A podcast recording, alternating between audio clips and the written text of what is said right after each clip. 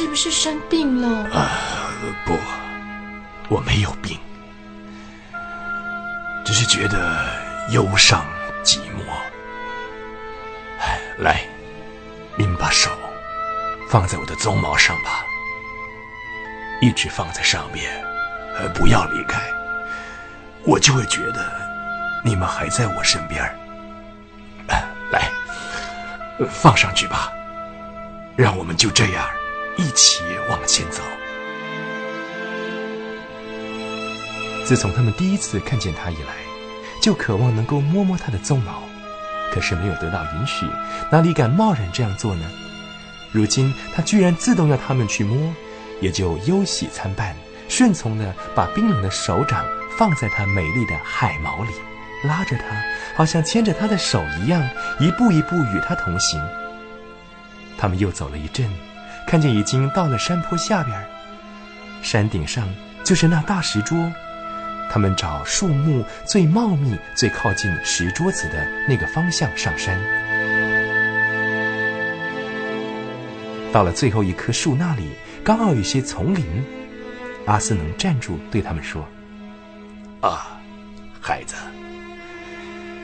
你们只能到这里了，就躲在这里，不要让别人看见。不管发生什么事，都不要出来。好，再见了。”他们两个不知不觉的哭了起来。也不知道为什么而哭，居然哭得那么伤心。他们抱着狮王不放，不断的吻他的鬃毛，吻他的鼻子，吻他的爪子，吻他忧伤的大眼睛。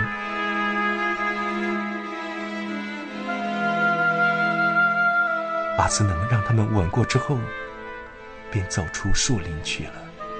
她们两姐妹蹲伏在矮树林里，目送他的背影，也看见了以后。发生的事。